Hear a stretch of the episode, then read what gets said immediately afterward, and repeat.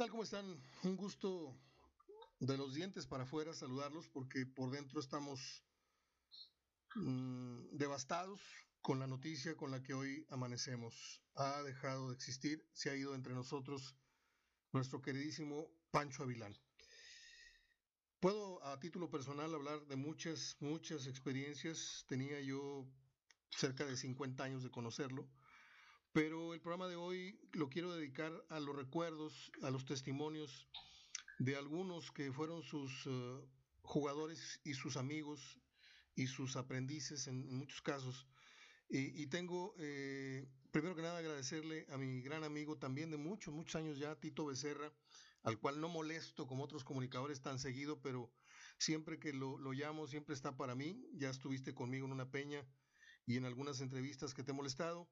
Y pues hoy la ocasión no es muy grata, eh, Tito, pero pues eh, tus recuerdos, tus experiencias van a eh, ilustrarnos mucho quién fue Pancho Avilán. Te mando un abrazo, Tito, ¿cómo estás? ¿Qué tal, Mario? Sí, sí, hemos convivido ahí un buen tiempo, Mario, y, y ahorita con esta triste noticia que nos enteramos, dolorosa para mí por todo lo que vivimos a través de mi carrera, conocer a Pancho, no sé si haya tiempo, te voy a platicar un poquito, La que, que el, larguito, pero tenemos una hora, Tito. Llevaban el estadio y cinco o seis años y Pancho Avilán era el extremo derecho del Monterrey la, la, la Gran Jiménez de centro delantero, Milo Cruz por lado izquierdo, Escamilla, Guerra, Olague, Dumbo Rodríguez, Cano, Guarací, Vicente, en la portería Quintero. Y desde ahí esa época recuerdo a Pancho de jugador del Monterrey. Pasa el tiempo, estoy hablando yo creo que 7-1, 7-2 por allá de esos años. Pasa el tiempo al, al año 80, me acerco a Fuerzas Básicas y me seleccionan para ir y el primer técnico que me toca, que me ve, es Pancho Avilán. Y desde ahí empiezo a conocer ya como persona Pancho. Siempre muy agradecido con él por la oportunidad que me dio en ese entonces cuando me seleccionaron. Y después también tuve la fortuna que me dirigiera ya en Monterrey y fuimos campeones. Pasó el tiempo y seguimos siempre una amistad. Yo me retiré, y, pero siempre muy, muy cercano a toda su familia. Y muy, muy triste y, y, y no, no sé qué decir porque la verdad Pancho Vilán fue mucho para mí en mi vida deportiva. ¿Cómo fueron tus primeros acercamientos con Pancho? Quiero que me hables de cuáles fueron tus primeros diálogos en los que tú empezaste a recibir enseñanza de Avilán. ¿Cómo era el trato de Avilán para ti como, como cuando eras eh, cuando eras chavo? Eh, ¿cómo, ¿Cómo era como entrenador y como padre futbolístico? Fíjate, te voy a hacer, o sea, no tengo un recuerdo así tan, tan tremendo qué palabras me pudo haber dicho, pero lo principal, Mario, para mí, fue en la época que yo estoy en básicas y a mí me toca estar en la escuela en la tarde y no puedo ir a entrenar. Y él me tiene la confianza o la paciencia y me da oportunidad de que me dice, vente a entrenar con mi grupo. Era más, era más grande que los que con los que yo me tocaba entrenar. Vente a entrenar con mi grupo y dos o tres meses fuimos a entrenar por las mañanas. Junto con otros dos compañeros y yo, Pancho nos apoyó para ir a entrenar las mañanas. Yo creo que un tiempo que él invertía y nos apoyó. Después ya cuando podía ir a entrenar en las tardes, bueno, iba. Pero yo me la pasé dos años así, Mario, entrenando sí y no. O sea, muchas veces no iba tres, cuatro días a la semana, pero iba el fin de semana a jugar con el equipo. Yo creo que eso, yo no sé si fue el apoyo, la, el, la confianza que él me tuvo, la visión, y, y, siempre muy agradecido con él. Y bueno, ya en el fútbol uno aprovecha las oportunidades, pero tengo muy gratos recuerdos por esa oportunidad que Pancho me dio. Eh, Héctor Becerra, Amigo, eh, ¿qué virtudes fueron las que sientes que Pancho desarrolló en ti como futbolista? Mira, yo, por lo que yo me recuerdo, yo siempre fui un joven así, medio introvertido, ¿no? Pero siempre me, me daba la confianza de que ya en el campo de juego que fuera atrevido, descarado, así en las características que yo tenía, yo jugaba de delantero. Y era lo que sí me, apoyaba, me metía por la derecha, me metía por la izquierda, de delantero, aunque no tuviera una talla alta, pero pues confiaba a lo mejor en mi habilidad, en mis condiciones. Y, y, el apoyo tremendo de siempre, siempre apoyarme y jugar con más grandes, que yo creo que también eso me ayudó en, en mi de, en desarrollo deportivo ahí en Fuerzas Básicas, que siempre jugué con los más grandes. ¿Era Pancho Avilán más pizarrón que motivador o viceversa? Yo creo que tenía de todo, pero pareciera que, que era más motivador en esa parte de, de la confianza que nos daba Sí, tácticamente nos ordenaba, eso sí, pues, el fútbol siempre tiene que haber un orden, pero confiaba mucho yo creo que en las, en las condiciones, en la capacidad del jugador. ¿Qué camada de compañeros crecieron contigo a la, a la sombra de Avilán? Pues te voy a hablar de, de a lo mejor de los que llegaron, Mario, pero pues, hubo muchos jugadores que se quedaron en el camino que todavía sigo frecuentando a muchos. Sí. Y pues, son cosas del destino, de la vida, que unos llegamos y otros no llegaron, pero Claro. de los que me tocó convivir, Bautamo Vargas, te estoy hablando más grandes, Sí. Héctor Gamboa, Rito Luna, eh, Enrique Mata, eh, Zavala, eh, ya con los más grandes ya me tocaron en primera, con Pancho Esparza, con Romero, eso ya me tocaron un poquito ya más arriba. Y de los de mi edad, pues el abuelo Cruz, la Moca González, el Zurdo Flores, Misael Espinosa, el Guamero llegó después, no le tocó con Pancho.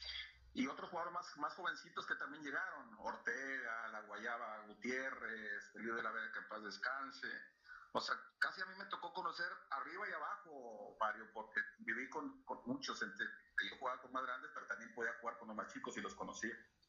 Joel García venía de FIME y venía de Profusoc. Joel García ya llegó ya a primera, ya a Joel ya lo conocí yo en primera, pues, él me acuerdo yo que cuando nosotros jugábamos en profesor de jóvenes, Joel García andaba con el Cosmos y después ya aparece en el primer equipo. Se lo, Ya lo conozco. se lo vendimos, se lo, Aguama, todos esos ya los conocí ya en primera, ellos son generaciones más grandes que yo. se lo vendimos al Cosmos de Don Roberto. Yo, yo a Joel me recuerdo de esa época del, del Cosmos, fíjate. Fíjate que su papá nos patrocinó, nosotros fuimos fundadores de la Profusoc, éramos ocho equipos, las tres Roma, Roma A, Roma B, Roma C, ¿te acuerdas? Nueva Madero, Garufos, Imprin, ¿Qué, qué, qué equipo me estás diciendo? Sí, claro. sí, este, jugaba un equipo de Vancomer, no, de, de la Serfín, jugaba la reserva de Monterrey, jugábamos nosotros que nos metían de, de a 10, de a 7, hasta que no nos reforzó Manzotti y otros jugadores, pero y jugaba también el, el equipo de la, de la empresa FAMSA, ese, ese nos metió un gol de portería a portería. Y, y luego Joel eh, invita a Ricardo Weigan, que en paz descanse, a jugar con nosotros. Se viene Manzotti con nosotros y más o menos ahí le dábamos competencia porque del otro lado teníamos al C. Rodríguez, teníamos a Milo Cruz, teníamos a La Rula, teníamos a... a- a- a- sí, no, no, no, no, no. Era una cosa monstruosa. Un día Gadea a mí me, me, me conmocionó en un partido porque brinqué yo a rematar un... No, me llegó por atrás, él remató muy bien, pero con el puro choque me sacó al aire. Háblame, Tito, de, del campeonato del 86, que es por lo que Pancho Avilán pasará a la historia como el primer técnico en darle un título oficial eh, al Monterrey. ¿Qué nos puedes hablar cronológicamente de cómo se fue construyendo el sueño que terminó en el campeonato? Mira, yo creo que Pancho siempre fue un tipo muy inquieto para eh, cuanto a, a su inteligencia, su viveza, como era como jugador. Yo me recuerdo una jugada que Pancho hacía, que a lo mejor algunas veces yo la hice, la que estando parado por la banda, Mario le tira la pelota, por ejemplo, el lateral, así paralela a la línea de banda, y donde estaba con su marca, hacía que venía por ella y la dejaba pasar, y, y la dejaba pasar y te- se iba con la finta el, lateral, ¿no? Y ya te seguías tú con la velocidad o lo, que tú quieras, pero me acuerdo de ese tipo de jugadas. Y Pancho Vilán, yo que fue un tipo muy visionario, porque yo me acuerdo que se preparó, fue a Europa y todo. Entonces, a nosotros nos da la posibilidad de debutar don Roberto Matosas, que también pues, nos tocó él que nos conociera en Fuerzas Básicas. Entonces, Pancho Vilán, pues, al tener el proceso de Fuerzas Básicas y conocernos a la mayoría que estábamos en ese momento, yo creo que fue fundamental para eso, que nos conociera y sabía nuestras virtudes, nuestras virtudes, defectos, y nos, nos fue llevando poco a poco. Yo recuerdo que cuando Pancho Vilán debuta contra Pumas, ese 4 a 2, yo venía jugando con Don Roberto, pero el equipo no venía haciendo bien las cosas, y Pancho Vilán no me mete de inicio a mí ese juego, y mete casi a la gente más experimentada, y perdemos 4-2 ahí en México.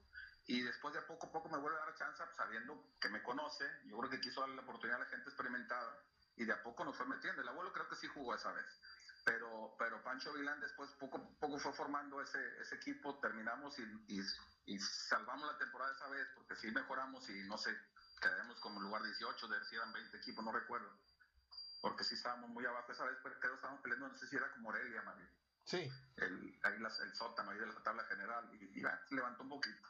Ya para la siguiente temporada, Pancho, hace, Pancho Vilán hace una limpia y sí, sí corta algunos veteranos de esa época y, y da, da, la posibilidad a, a los jóvenes.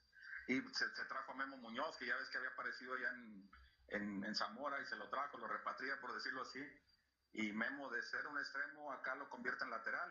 Y, y Memo fue su carrera, el mejor, para mí, el mejor lateral izquierdo que, que ha habido acá a lo mejor.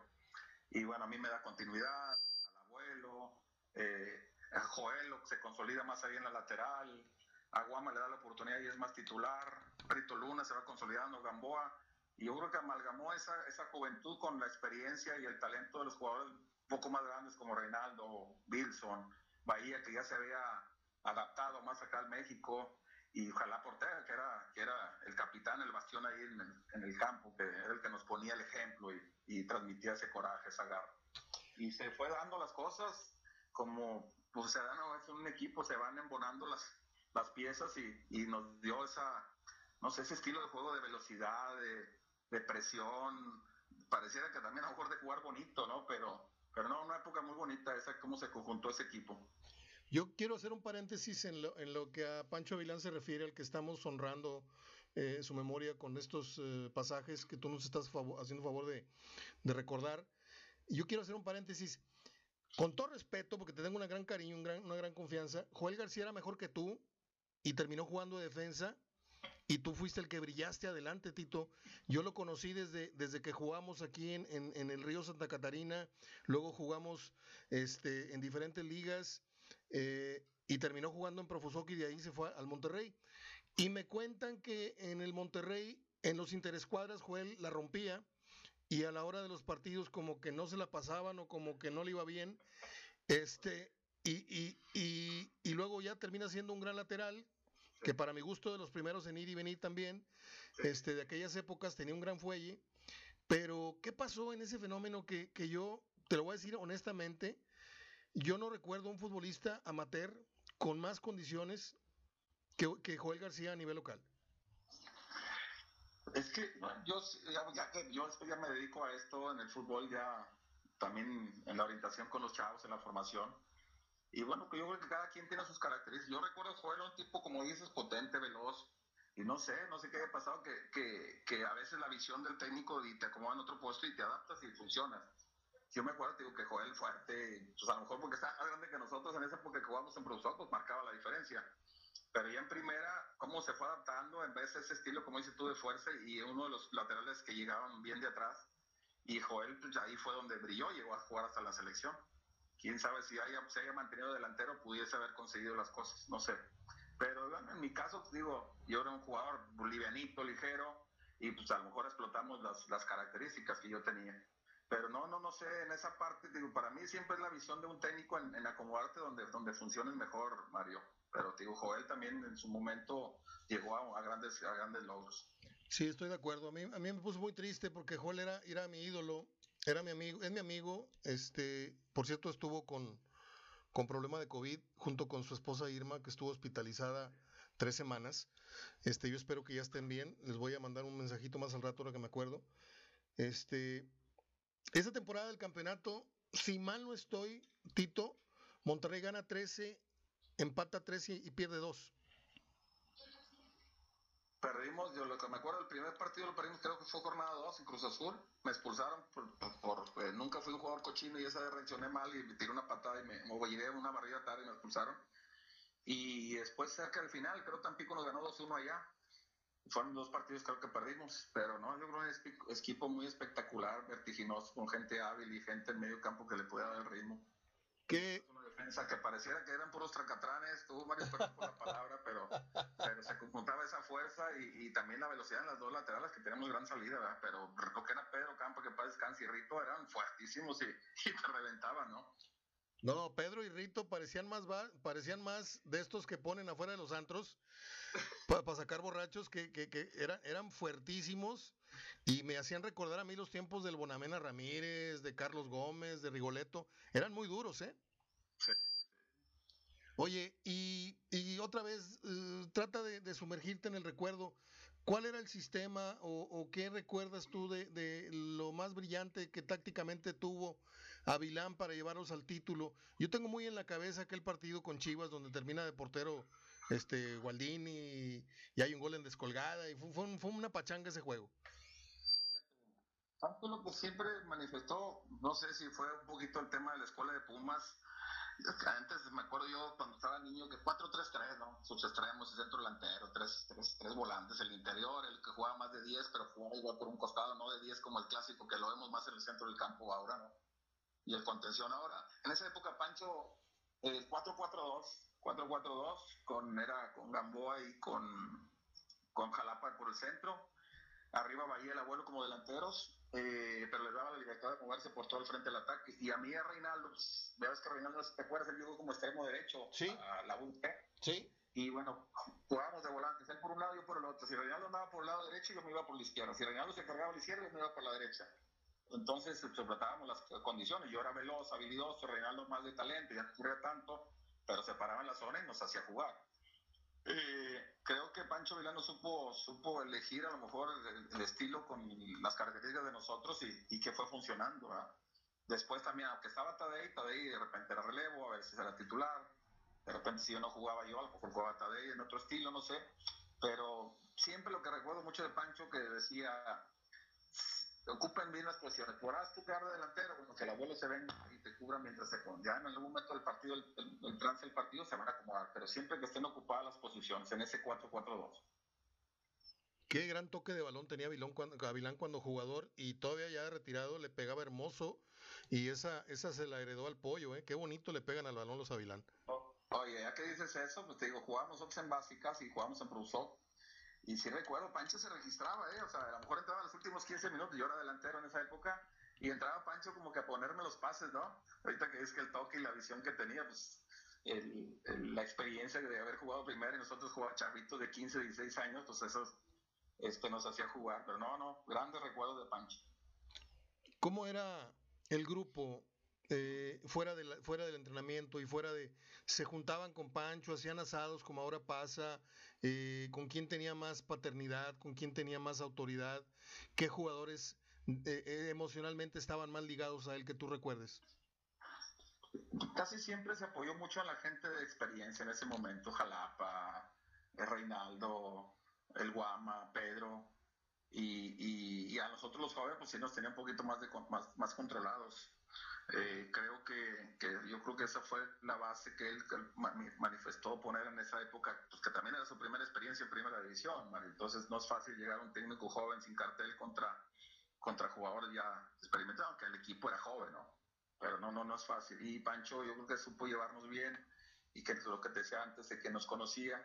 Y sí, a los asados, por ejemplo, el Pancho a veces de esas cosas que ahora no se hacen, a veces llegaba temprano y llevaba con los tacos y en vez de pasar allá a desayunarte una naranja o una fruta, a veces nos comemos uno o dos tacos antes de entrenar, ¿no? Yo creo que esa parte de la convivencia, como era Pancho, yo creo que también fue importante para, para controlar bien el grupo. Aquella temporada del México 86, aterricemos en la final en donde tú, bueno, yo estuve en ese juego y recuerdo que a Gualdini le tiraron una bolsa con ácido en la espalda en un córner, algo así, ¿no? La verdad, sí me recuerdo ese, ese detalle, pero no recuerdo si fue la final o cuando fue en el partido ese que perdimos 2-1 en la temporada. Pero sí, sí, la gente muy, muy fuerte en Tampico cuando íbamos. Fue en, el partido de ida de la final. Ahí metes tú un golazo, pisas la pelota y luego te das la vuelta y anotas, pero regresa a Monterrey perdiendo. ¿Qué instrucción les dio a Vilán para el partido de ida y cómo compusieron dramáticamente con el penal de Gualdini, que, fue el que igualó. Este, ¿Cómo compusieron las cosas en la ida? ¿Cómo les eh, fue la instrucción? Y en el regreso, ¿cómo paró al equipo o con qué mentalidad eh, Pancho los, los echó al campo en, la vuelta en el TEC? Mira, Mario, yo creo que siempre un sello de lo que Pancho puso en el equipo era que cualquier cancha que jugáramos intentáramos o hiciéramos el trabajo como si estuviéramos de local. O sea, no importaba que fuéramos visitantes, siempre buscar jugar en el mismo estilo. Yo creo que fue uno de los, de los sellos que él trató de imponer en esa, en esa época. Sí, empezamos el partido, me recuerdo que Jalapa tiene un mano a mano y, falla en la definición. Eh, tengo yo la jugada y marco el gol en esa jugada que tú me recuerdas que, que no, se me, no se me borra de mi mente y la tengo parecida que la estoy haciendo ahorita. Este, nos vamos 1-0, pero sí el Campico avasallando, era un equipo de mucha experiencia y de jugadores y algunos con cartel. Eh, jugador, un jugador como Benjamín Galindo que apenas venía en su etapa de, de ir despegando, pero ya mostraba su calidad. Entonces, pues venimos con una derrota al final de cuentas, con la presión del rival y papá, pa, y, y nos marcan 2 a 1. Pero muy claro que llegamos cuando regresamos al hotel a dormir y al otro día regresábamos a Monterrey. Ahí en la cena, Pancho se me acerca y me dice, Borrega, con ese gol, ese nos va a dar y ahí vamos a ganar en Monterrey. O sea, ese gol nos dio vida y allá en Monterrey vamos a sacar el partido. Sabiendo que venimos 2-1 abajo, veníamos con una confianza tremenda que acá le podíamos dar vuelta con lo que mostraba el equipo, con esa velocidad, ese ataque que teníamos y que así, así salimos al juego de vuelta. Pero iba, se iba dando el trámite del juego y, y no se podía. Tapico ahí sacó toda su experiencia cortando balones, faltas, en su estilo, de repente algunos pelotazos al ira, con el huevo, el huevo, se me fue el apellido que le decían el huevo, el delantero de ellos. Sí. Y, y, y ¿no? tú te recuerdas al partido 0-0, 0-0, y viene la jugada esa del penal de Bahía. También la tengo en mi mente muy recuerdo, como recuerdo ver la cara de Reinaldo y, y no era la cara misma de Reinaldo cuando en un juego normal, porque significa el empate ese penal y, y se le ve la cara de una presión de que, que no puede con ella. Y tú te recuerdas cómo le pega la pelota y, y entra porque se le pasa entre las piernas a Hugo Pineda. O sea, no, no sacó el clásico cañonazo que, que le estilaba Reinaldo en su pegada. Le, Y le- 2 a 2, te vas a la largue, ya cansados, con el desgaste, y nos vamos a los tiempos extras. Y bueno, viene la gran jugada esta en la Peña Bahía, y le dan el pase al abuelo, y el abuelo define como los grandes, que mucha gente dijo que no entró, que sí entró. El árbitro lo marcó, pero no, ya siendo sinceros, pareciera que sí entra un poquito más la pelota que lo que dicen. Y bueno, eso fue lo que marcó la diferencia. Pero no, no, ese, ese momento histórico que vivimos, yo creo que no se nos borra la memoria y nosotros que fuimos los primeros.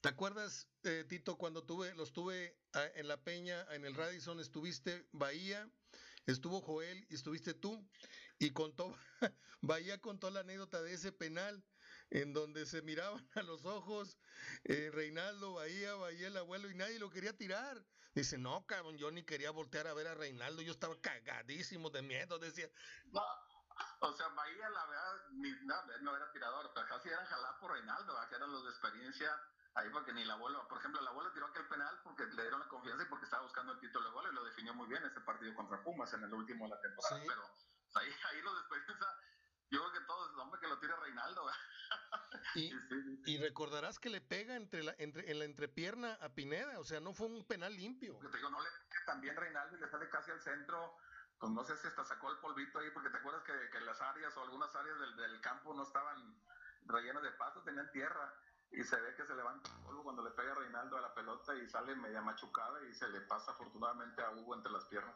Tito, yo estaba a tres metros atrás de Pineda. Estabas atrás ahí. Sí, estaba a tres, habíamos, habíamos como 50 entre fotógrafo, radio, prensa, TV. Habíamos, yo estaba a mero atrás de la portería en primera fila y había a mi mejor amigo en ese tiempo, Ricardo Rodríguez, uno de mis mejores amigos, medía dos metros. Entonces, en los videos tú puedes ver a una bola de y un güey de dos metros que, que está por encima de todos. Eh, ese día le quiebran o le fracturan unas costillas a, Aguama, al Guama, es Lupillo Zavala, ¿no? López Zavala, Zavala, sí. ¿Y cómo, cómo fue el festejo con, con el Guama ya lastimado o se lo llevaron al hospital después de, de que terminó el partido?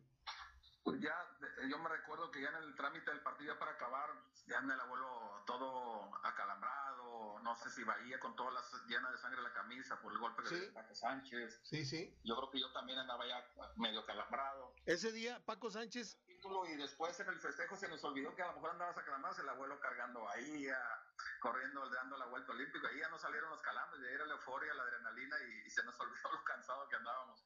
ese día el orate, ese día el orate de Paco Sánchez, que es mi amigo, se descontó a Bahía, por ahí creo que le tronó el tabique. ¿Y a qué otro también le pegó al abuelo o a ti? al abuelo y luego a mí me tiró una patada cuando como que yo voy a amagar que "Ah, cálmate y bufo me tiró una patada a mí también ahí en la sentadera sí Estaba medio Lorenzo, mi querido Paco. Eh, no normal que un calentura de un partido no ¿qué, ¿Qué te deja Pancho Avilán? Así, si tuvieras que resumir y tuvieras que trata de, yo sé que eres una persona muy noble, muy sensible, Tito, te conozco de mucho tiempo, eres uno de mis, mis mejores amigos y conocidos del fútbol. Eh, si tuvieras tú que escribirle unas, unos renglones a Pancho en voz alta, ¿qué le dirías como despedida? Pues soy muy malo para esa parte de, decir palabras. Yo creo que necesito tener un momento ese que me llegue y, me van a fluir esas palabras. Pero yo siempre voy a estar muy, muy agradecido con Pancho por todo el apoyo que me dio. Pero sí le reconozco a Pancho sí todo lo que fue como persona en el fútbol, en el sentido de la visión, el, el ojo clínico, vamos. Pues te cuento a mí, yo no, sé si que tanto la sepan, pero yo estoy convencido de que Pancho fue el que le dio la oportunidad a Toño y Toño la aprovechó y otras gentes ahí lo valoraron a Toño, pero Pancho fue el que le volvió a dar una oportunidad cuando Toño de Nigri ya no pareciera que había, se había retirado del fútbol y Pancho fue el que lo rescató en esa parte. O sea, cuando, cuando Floro lo rescata de Saltillo, ¿es Pancho originalmente el que lo...? Pancho ya lo había escogido, o sea, te digo, Pancho fue el que lo revaloró porque Toño ya había ido a Necaxa, había ido a Tigres y, ya había dejado de jugar. Entonces, cuando Pancho llega a las visorías, Pancho es el que le da la oportunidad. Mira qué buen dato me estás dando, Tito. El tema, el tema es que cuando lo ve Floro, cuando ya está entrando con nosotros en los interescuadros, oye, le llama la atención y mándamelo, mándamelo, ya se viene a entrar con Monterrey, pero, pero Pancho fue el que le dio la oportunidad. ¿Qué, otros jugadores sientes tú que, Pancho, eh, porque por ahí leo unas palabras muy sentidas de el Pastor Lozano, que fue otro de los jugadores que, pues sienten como un padre futbolístico a, a Avilán.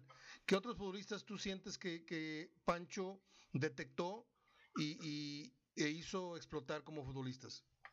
Pues para mí, yo no tengo duda que a mí me dio mucho apoyo, al abuelo, a Memo Muñoz. O sea, creo que nos, nos, consolidamos en esa parte con él, ¿verdad? Y no sé, cada quien va a hablar como le fue en, la feria, ¿no? En el baile. Yo tengo la... la... gente que vivimos en esa época, Pancho les dio mucho apoyo, mucha confianza. Mismo Pedro Campa, que pareciera que estaba desahuciado, al Guama, y él fue el que les dio la oportunidad y resurgieron ahí su calidad y se mantuvieron ahí en el fútbol.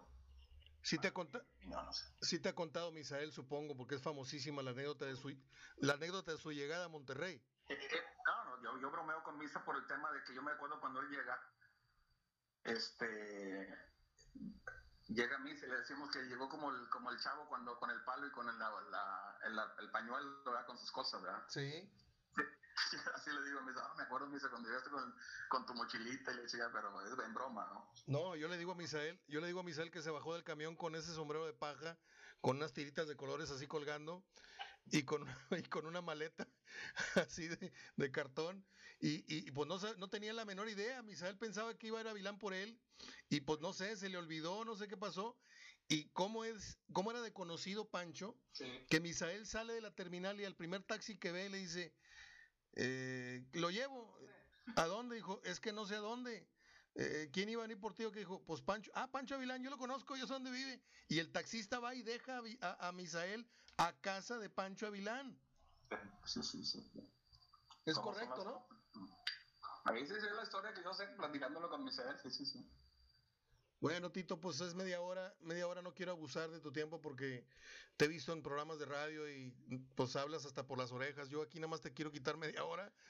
Este, ya sabes que te aprecio mucho, te mando un abrazo, cuídate mucho en estos días. Vamos a lamentar por mucho, mucho tiempo la partida de nuestro amigo Pancho Avilán. Te digo, tú lo conociste, yo lo conocí en diferentes este, momentos, ópticas. Lo conocí cuando yo era un niño de 9, 10 años Igual conocí a Escamilla, a, a Olague, a Daniel Aro, a todos aquellos rayados cuando me tocaba viajar con ellos en el autobús por trabajo de mi papá con el club. Y pues qué mejor tener un testimonio tan, tan, tan directo, memorias tan, tan francas, tan sinceras como las tuyas, que fuiste dirigido y, aconsejado y abrazado en la vida y, y, en la cancha este, por don Francisco Avilán. Descanse en paz ¿Algo más que quieras agregar, Tito, que no te haya preguntado? Hijo, no, digo, yo siempre voy a estar agradecido, que Dios lo tenga en santa gloria y siempre vamos a recordar a Pancho con mucho cariño. Es eh, Tito Becerra, en Hablando de Fútbol Radio. Regresamos. Mira, aquí estamos en esta emisión especial, tristemente especial, de hoy, viernes 5 de febrero del 2021 tengo la, la, garganta totalmente cerrada, cerrada de la emoción y, y, de la emoción, esa emoción fea. Este, acabo de hablar con Tito Becerra y ahora tengo la línea telefónica hasta el estado de Veracruz al queridísimo y recordado Rafael Jalapa Ortega. No somos parientes oficialmente, pero tenemos el mismo apellido. ¿Cómo estás, Jalapa? Un gusto saludarte. Bien, Mario, todo tranquilo. Digo, todo tranquilo en el aspecto de, uno, pero sí muy triste con lo de la mala noticia de Pancho. ¿Cómo, cómo recibiste la noticia? Eh, ¿La leíste? ¿Alguien te comunicó? ¿Y cuál fue tu primer sentimiento? ¿Te llegó hasta el alma, hasta el corazón? ¿Derramaste lágrimas o simplemente lo lamentaste? Porque yo sé que como capitán debiste haber tenido una cercanía y una confianza y, mayor que la de muchos jugadores en, aquel equipo del 86. Y todavía, y todavía la teníamos. La verdad, todavía estuvimos, todavía hasta el día 2, le estuve mandando mensajes a ver cómo seguía y cómo estaba. Hemos seguido en contacto, hemos mandado un par de muchachitos ahí de, hijos de Carús con, con, Pancho y, y, digo, sí, siempre estuvimos muy, eh, hasta la fecha todavía seguíamos en contacto muy muy continuo, muy seguido, nos apoyaba en todo, lo de las playeras cuando tú nos comenzó a mandar, él fue el conducto por ahí, por el medio que hizo la comunicación, siempre, siempre, siempre, siempre, siempre hemos tenido, y sí, sí, sí, la verdad que, que sí, sí pegó fuerte, pegó fuerte, este, estaba comentando con unos amigos que puedo asegurarte que todos los que estuvimos con, con Pancho en el 86, te puedo asegurar que derramamos algunas lágrimas, porque es un tipo que fue un tipo que, que siempre se, siempre apoyó en todo, ¿no? En, todo lo que en todo lo que él podía. Y aparte de que, de que nuestro buen entrenador fue, fue, fue un gran amigo. ¿Cómo es tu primer contacto con Pancho Avilán? Mm, los primeros fíjate que, que curiosamente no fueron muy, muy, muy... Muy gratos. Muy, muy agradables por la cuestión de que Matosa salía y nosotros en ese momento nosotros habíamos ido con Matosas a pedirle que no renunciara. Claro que nosotros no sabíamos qué fue lo que yo le expliqué a Pancho, que, que yo no sabía, ni nadie sabía quién llegaba, no era porque estuviéramos en contra de él, que nosotros queríamos que Matosas siguiera, pero se aclaró muy bien las cosas junto con él, con, con el propio Rangel, y, y de ahí se hizo se hizo una, una buena comunión entre todos, ¿no? Entre él y todos los muchachos que estaban, que eran la mayoría regios, con el loco Reinaldo, que fue el que, que la verdad, él, yo fugía como capitán, pero él era el, el, que llevaba la punta de la lanza en, muchas cuestiones con los directivos. Y digo, hicimos una gran, gran unión con Pancho. En, en todos estos años Jalapa que tengo hablando de fútbol profesionalmente, nunca había escuchado un testimonio como el que me acabas de dar. Acabas de dar un, un, síntoma de mucha humildad. Tú eras el capitán, pero el líder del equipo era Reinaldo. Así es, así fue. Y, él muchas veces, claro, lo platicábamos por fuera y él decía, ¿sabes qué hay que hacer esto? Las primas se van a hacer así, esto hay que hacerlo así, eh, X cosas, y, y, lo secundábamos, ¿va? Eh, eh, eh, digo, en realidad Rey siempre vio por los muchachos, quería aportar algo, siempre se aportó algo para los muchachos jóvenes que no participaban, que no tenían alguna entrada y, se les trataba de dar algo de lo que nosotros ganábamos, algo de las primas y todo eso. Al principio Rey, Rey consiguió eso, que le dieran un porcentaje de las primas a los muchachos, pero que la directiva después ya no quiso y luego lo, lo aportamos nosotros mismos los jugadores, ¿no?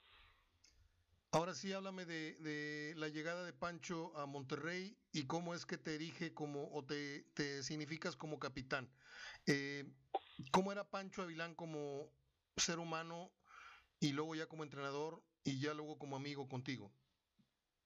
Como ser humano, digo, lo fuimos, eh, tú sabes que se tiene que ir tratando, ¿no? Sí. Cuando llegamos, cuando, cuando él llegó, se, se hizo cierto recelo porque jugamos un partido, lo perdimos y, y, y, comenzaron, ya sabes, la prensa a manipular las cuestiones de que, de que tanto Goyo como Esquivel como yo estábamos en contra de la llegada de Pancho y, y se hizo mucho mucho show, ¿no?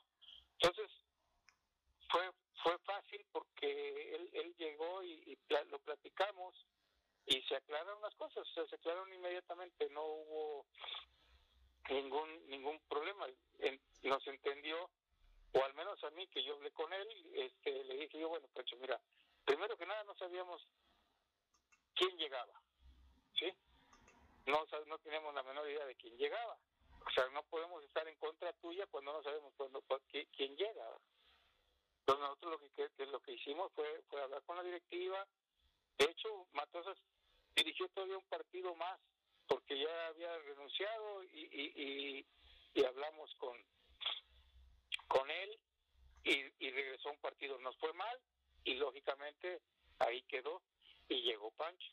Y Pancho a lo mejor traía algún recelito ahí de que pensaba que porque nosotros queríamos, estábamos en contra porque queríamos que se quedara Matosa, pero pues se, entendió, se entendió rápido y fácil. Junto con el profe Rangel los dos platicamos, con los, con los dos platiqué, y dije, bueno, yo cómo voy a saber quién llega, ¿no? O cómo, cómo el grupo iba a saber quién llegaba, si no, no tenemos la menor idea. Y se entendió y se aclaró, y la verdad se hizo una, un gran, una buena, una gran unión, una gran unión junto con los muchachos que, que, que, que, que, Pancho también ya los conocía desde Fuerzas Básicas. ¿no? Estoy leyendo la publicación que hicimos hace rato para notificar. Estoy en una fotografía con Pancho, nuestro querido Pancho Vilán y Memo Muñoz, en una de las charlas eh, en un restaurante que tuvimos hace dos, tres años. Ajá. Y, y, está tapizado de, de, de, de, lamentaciones y de, y de recuerdos y era un, tipo muy querido, pero que ahora se ha convertido, a partir de hoy, en va a adquirir la verdadera dimensión de lo que fue Avilán. Fue el primer seleccionado nacional regio, fue seleccionado nacional, fue entrenador, primer campeón mm, regiomontano en, en la primera edición en, Monterrey como técnico de, Rayados, dirigió a Tigres, a Jaguares, esto, lo otro.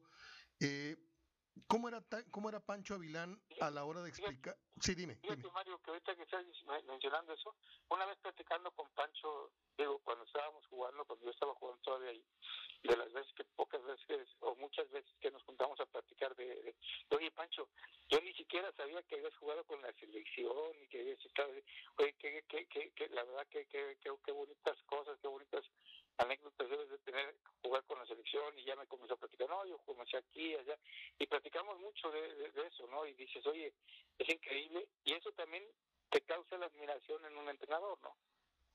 Fíjate, tú lo tuviste muy cerca, obviamente, pero la mitad de los jugadores que yo veo hoy jugando fútbol hacia adelante no le pegan como le pegaba a Vilán como extremo a la pelota.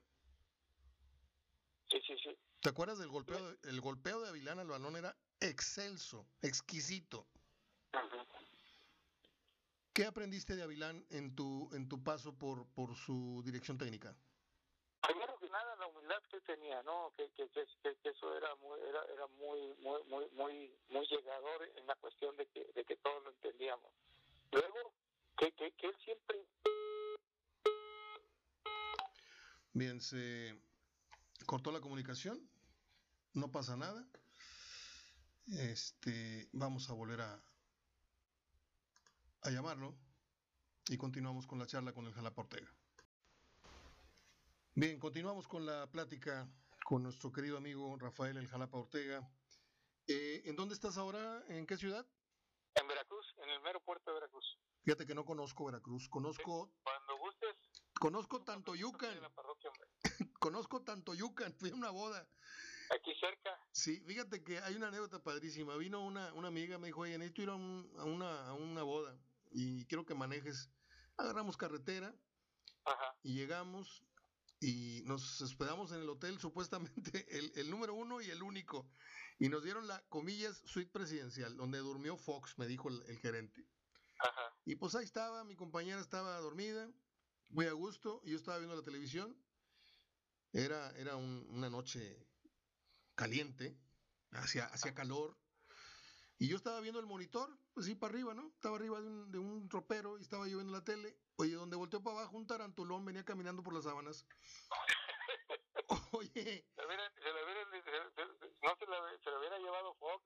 Oye, espérame. Agarré la sábana, la destapé ahí, agarré la sábana e hice un, hice un, un nudo y se despertó, me dijo, ¿qué pasó? Le digo, no, no, nada, sigue dormida. Y entonces me voy así en pijama, me voy a la, recepción a las 2 de la mañana y toco el timbrecito ese y sale un tipo ahí medio dormido y dice, ¿qué pasó, amigo? Digo, mira lo que me salió. No, hombre, son como cucarachos aquí, hombre, no tenga miedo. no volví, no volví a pisar tanto Yuca ni Veracruz por nada del mundo. Era una cosa del tamaño de la mano, Jalapa. Era una cosa horrorosa y venía caminando como si nada, trepando por la sábana a la altura de mi tibia. hombre, qué cosa tan más espantosa. Bueno, pues es un gusto retomar la comunicación.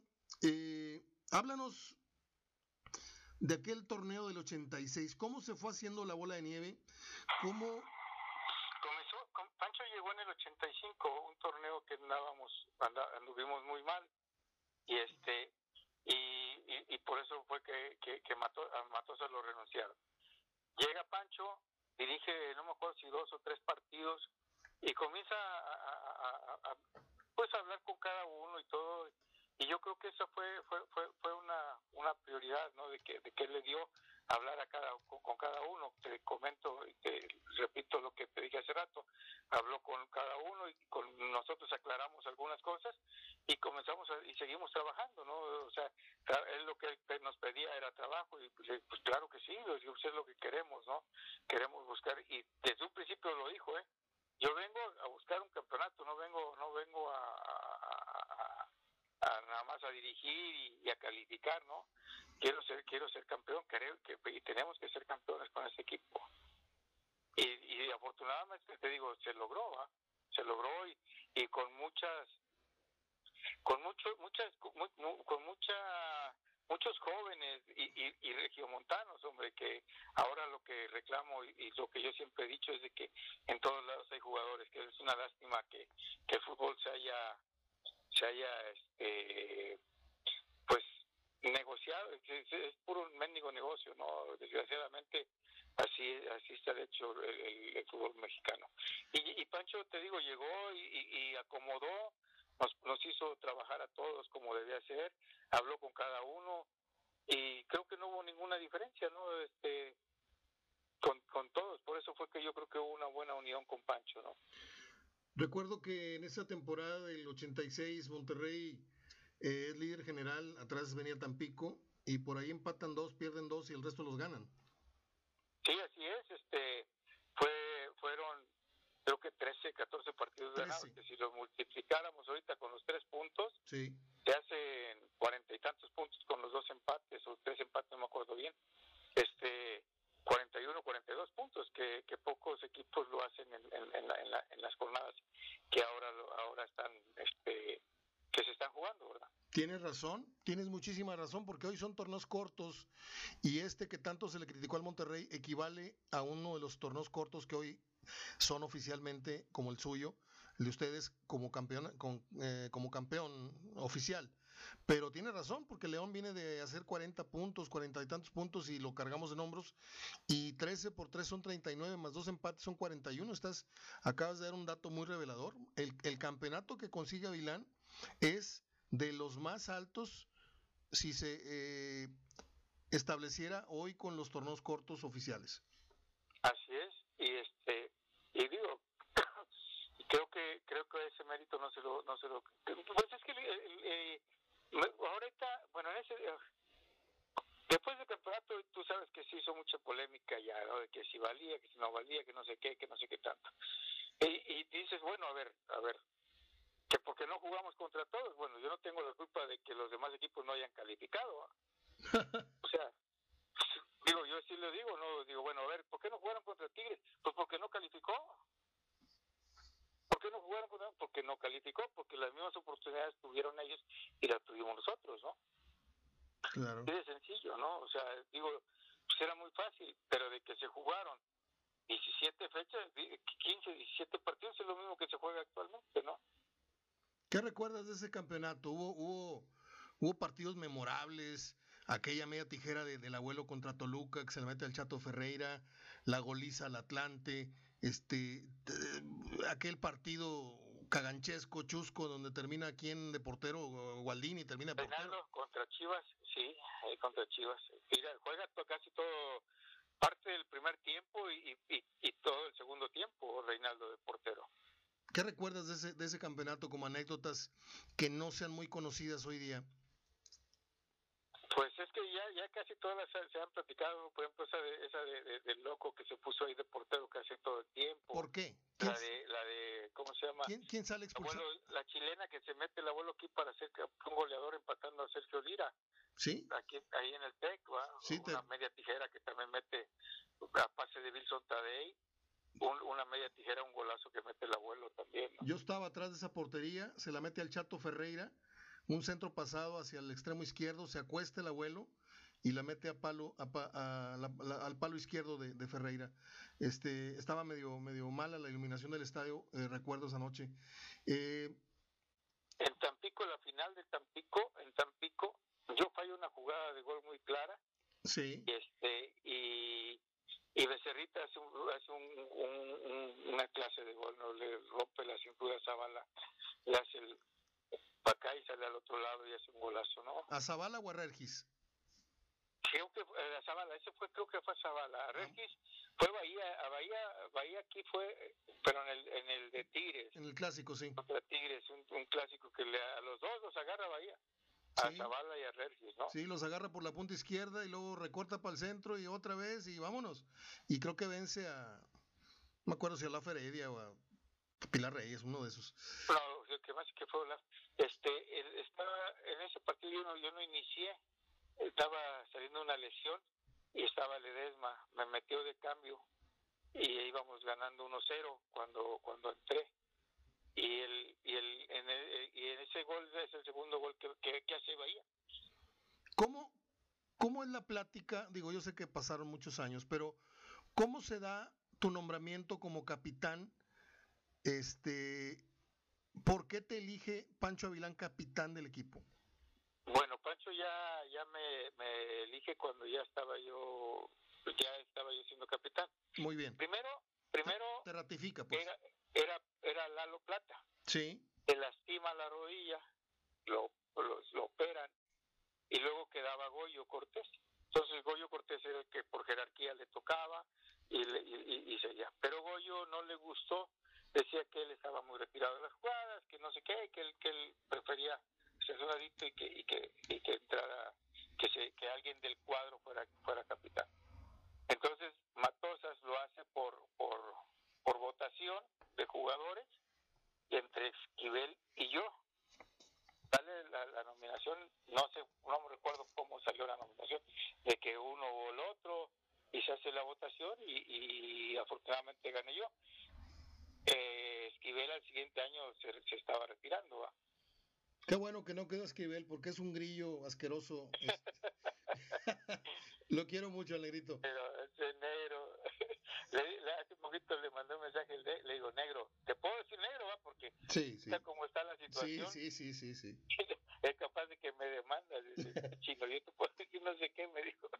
Ah, está, buena onda, buena onda. El negro, cuando yo lo tuve en la final del 92-93, me lo llevé a, al estadio de Tecos, narramos desde allá la final de, de Santos Tecos. Ajá. Y, y bueno, ya tenemos muchos años de amistad, pero yo hacía comerciales que luego me, me, regañaba la empresa de radio porque yo decía, cuando vayan al estadio, recuerden que el negro Esquivel vende unas tortas buenísimas.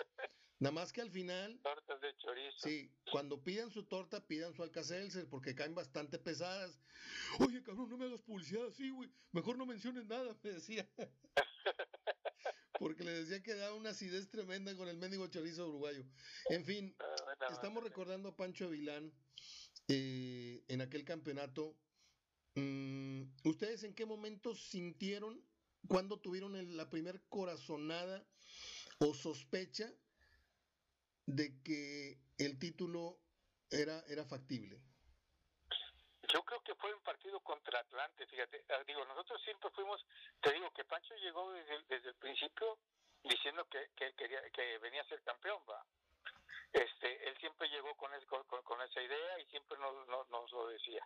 Este, pero en el, yo creo que con el partido contra Atlante ese nos, nos, nos, nos dio el 6 a 0 ahí en Monterrey, nos dio pues más más, más, más oxígeno, como diciendo, no, hombre, sí, sí hay, ¿no? Y luego el partido contra Chivas apretado también, 1-0 allá y 1-0 en Monterrey. ¿El 1-0 allá es el gol de Bahía en contragolpe? Eh, sí, yo lo, bueno, lo inicio en el aspecto, estábamos atrás, recuperamos la pelota, me dan la pelota a mí, se la tiro al abuelo y el abuelo se la tira a Bahía. ¿no? Sí, lo recuerdo muy bien. Ese juego lo narró Ángel Fernández. Este, la final. Cuéntanos de la anécdota del penal, que había mucho nerviosismo y que, pues, no le quedó otra a Gualdini más que tirarlo. No, el loco, el loco nunca, nunca, nunca dudó, ¿eh? Nunca ah, dudó. Ah, okay. Nunca, nunca, nunca. Él nunca dudó. Él, sabíamos que eh, eh, él agarraba la pelota y, no, no, sé si tendría nervios, ¿verdad? Porque ah, bueno. normalmente se tienen. Esa es la versión que me dieron, que estaba medio desencajadón porque había mucha presión, porque Monterrey no había abierto el ostión tan fácil como se creía en la vuelta, y aparte le pasa rozando la pierna, la entrepierna a, a Pineda, ¿eh? Sí, sí, sí, sí, sí, sí de, de, los penales, a lo mejor que dijeras tú, de los poco más mal tirados que, que hizo el, el Rey, va. Pero la verdad, no, yo, yo, lo, yo lo vi seguro, digo, con su normal, él agarraba su pelota y, y, que había un tiro de castigo, no había quien le quitara una pelota. ¿Qué hizo, qué hizo Avilán en esa final para poder poderla ganar? Híjole, lo que yo sigo pensando que es lo mismo la libertad, ¿no? Pero la libertad cuando teníamos el balón. Cuando no, teníamos que regresar a zonas, que eso es lo que yo creo que es muy, muy, muy, muy importante, ¿no?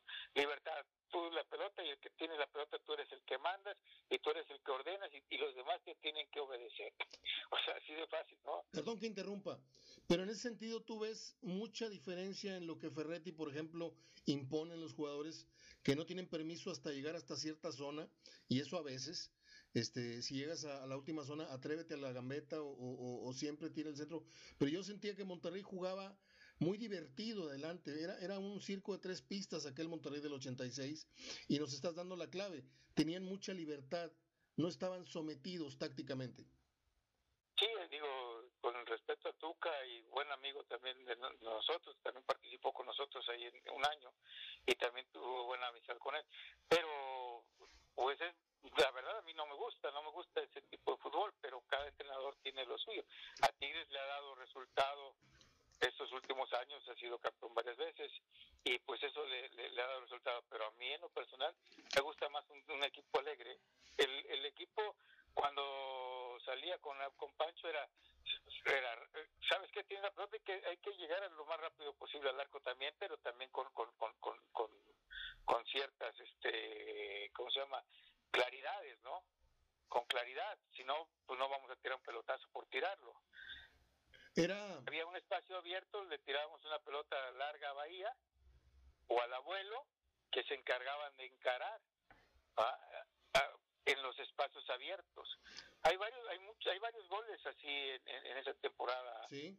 Pases de uno, de un medio a una banda, a una banda donde Bahía agarraba, encaraba o el abuelo agarraba y encaraba y se tiraba un centro uno al otro o alguien que llegaba de atrás, ¿no? Como, como a mí me tocó varias veces, ¿no?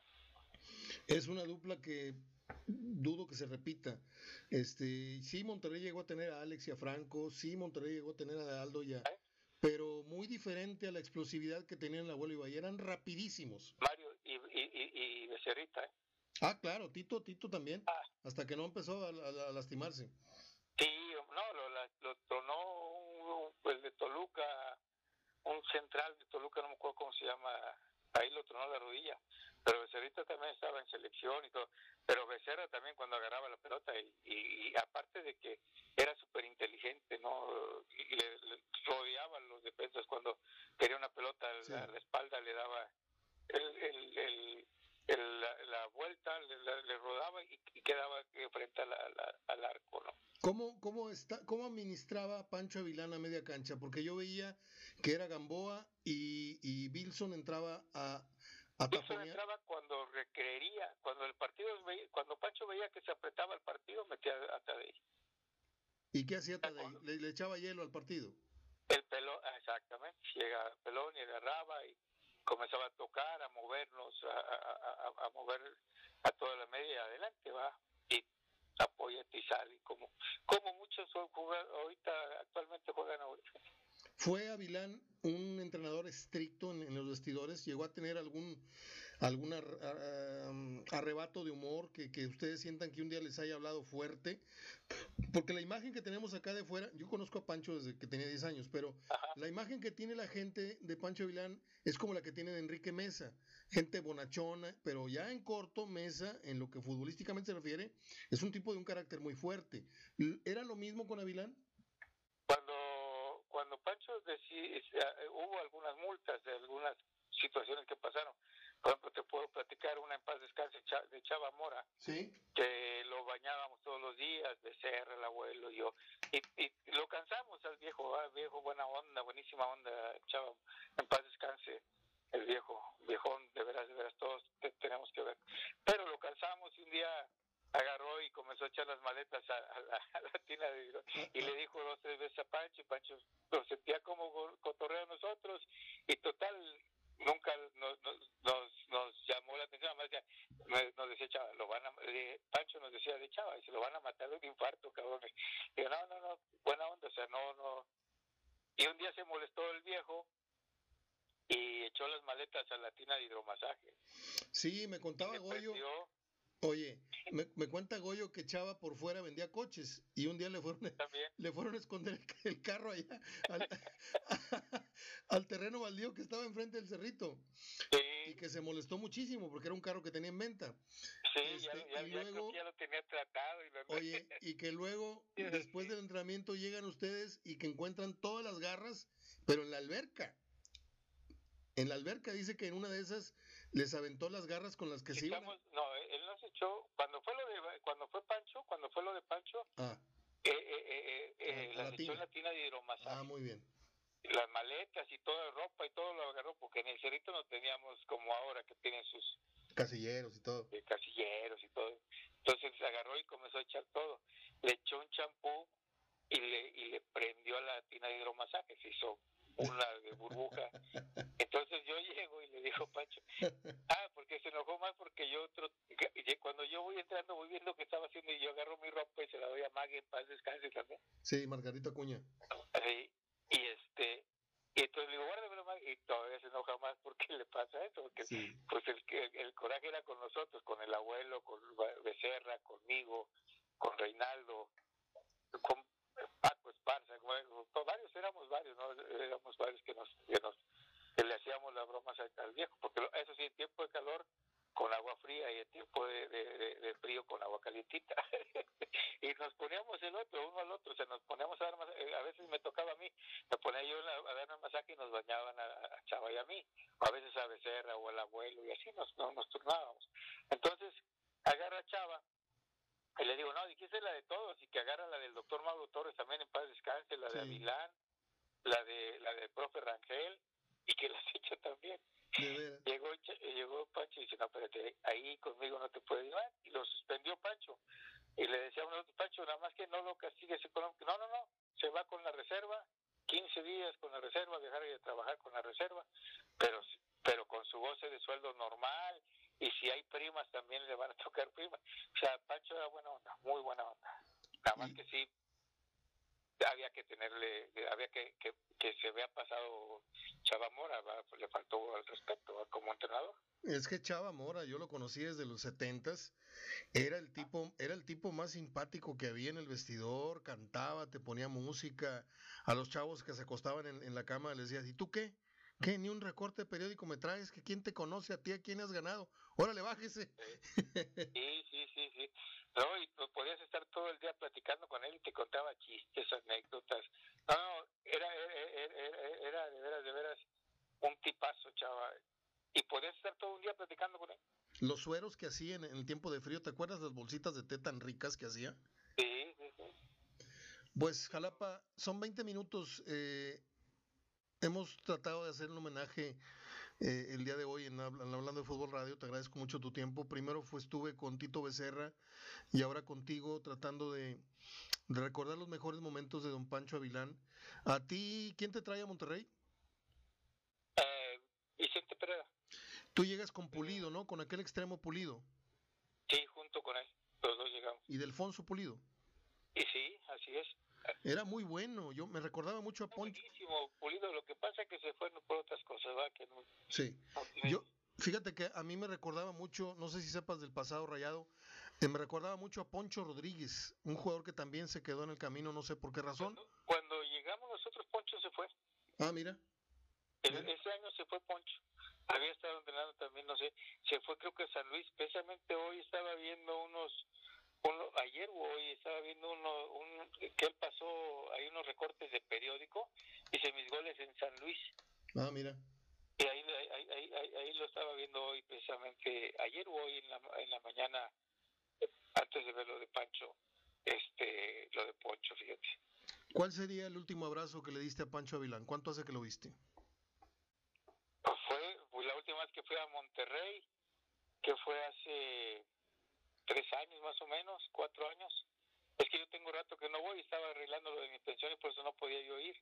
Y ahora se viene lo de la pandemia, ahora que ya puedo ir, no, no, no, no, no salgo del, del mugroso bicho ese. ¿Cuántos años tienes, Jalapa? ¿Cincuenta y cuántos?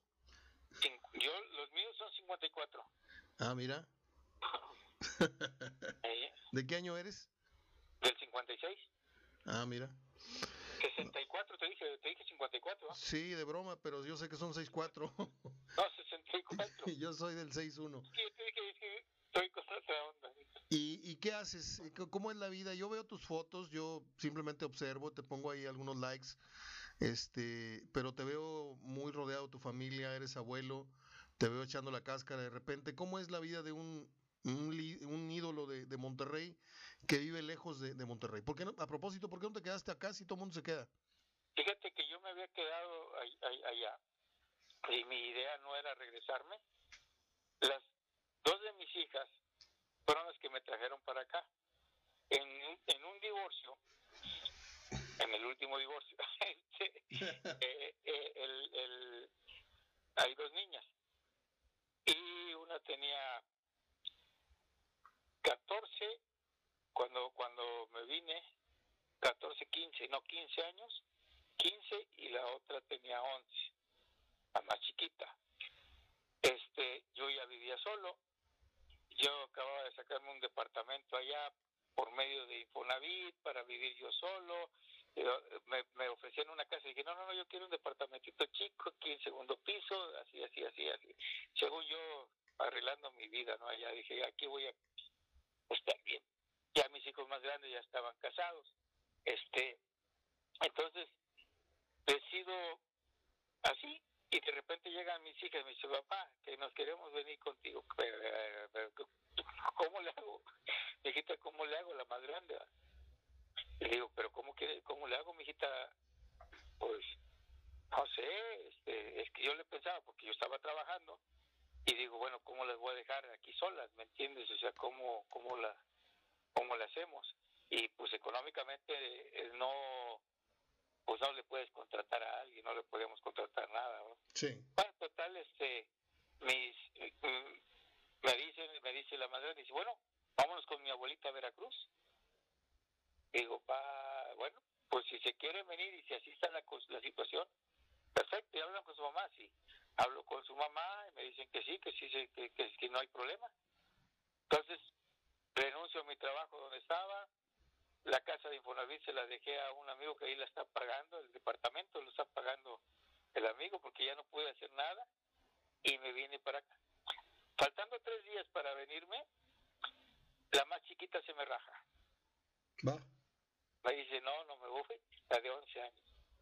Pues ni modo, pues vámonos. La otra me dice, no, no, yo sí voy, bueno, pues vamos. Y pues ya me vine para acá con ella. Estuvo dos, tres años aquí y me, y me dice, me dice, papá, es que yo no me siento, me quiero rezar. Ay, no inventes, hijita, vámonos. Le digo, no, estás loca. Digo, yo ya no regreso. Digo, no estoy jugando. Le digo, si ustedes, si tú crees que lo que estás haciendo está bien, digo, pero pues me hiciste que renunciara a todo y que dejara todo, nos venimos para acá y te vas a ir, mi modo, ¿verdad? yo no te voy a... Yo siempre les pedí a mis papás, le digo, y fue, y le, le digo a que me dejaran decidir por mi vida, y lo mismo tú la estás decidiendo, si tú la decides así, ya estás grandecita, tú sabes, y se regresó con su mamá. Jalapa, Entonces, Sí. No, no, sígueme contando. Entonces ya por eso fue que me, por eso fue que me vine para Veracruz. Lógicamente ya, ya, ya, ya, ya me había acomodado aquí, ya estaba yo este, viviendo pues ya, ya, ya, ya otra vida, ¿no? Y, ya más tranquila, es más tranquilo aquí que, que, que, en Monterrey, la vida es más tranquila. Eres el jarocho con menos acento jarocho que conocido. sí, no, eh, mi hija de repente, la más grande, me, me ha dicho, no, ya estás agarrando los jarochos otra vez. por, por, las groserías que hablamos, sí, sí, sí. Por, por cómo hablamos. Yo te quiero agradecer el tiempo. Tenemos una amistad muy breve, pero muy sincera, de mucha cordialidad, y a mí me honra mucho que me leas y que estés en el grupo que yo, este, eh, yo ahí es donde ejerzo el periodismo, en mi espacio HDF y en este programa de radio, y tener siempre a un ex profesional, tengo muchos, eh, tengo a don Jorge Urdiales, imagínate, eh, es un compromiso para guardar un, un respeto y una compostura como periodista hacia el juego. Y teniéndote a ti, Jalapa, pues eh, te lo digo aquí al aire, es un honor para mí que tú de repente pases y me dejes ahí un cariñito, un like, un comentario, porque me hace pensar que estoy del lado de los buenos. Y si de veras que sí, Mario, por, por este, estar dando coba. ni coba ni nada, ¿no? Pero la verdad a mí me gusta mucho y, creo que coincidimos en la mayoría de tus comentarios, de, sobre todo con el fútbol actual, ¿no? Y pues a la familia de Pacho, al pollito, al pollotote, un fuerte abrazo a toda la familia y que pues una pronta resignación a todos, a toda la familia de Pancho. Así es, estamos muy dolidos Máxime porque Pancho ya había eh, salido del, hospital y esto se viene a dar ya en su casa. Eh, yo tenía otra información. Yo había hablado con el pollo dos días antes y las noticias eran muy alentadoras, muy favorables, pero así es Dios, así es la vida. Y esto sigue y llevaremos a Pancho siempre en la memoria y en el corazón. Un abrazo, mi querido Rafael. Así es, gracias, gracias a ti. Hasta luego.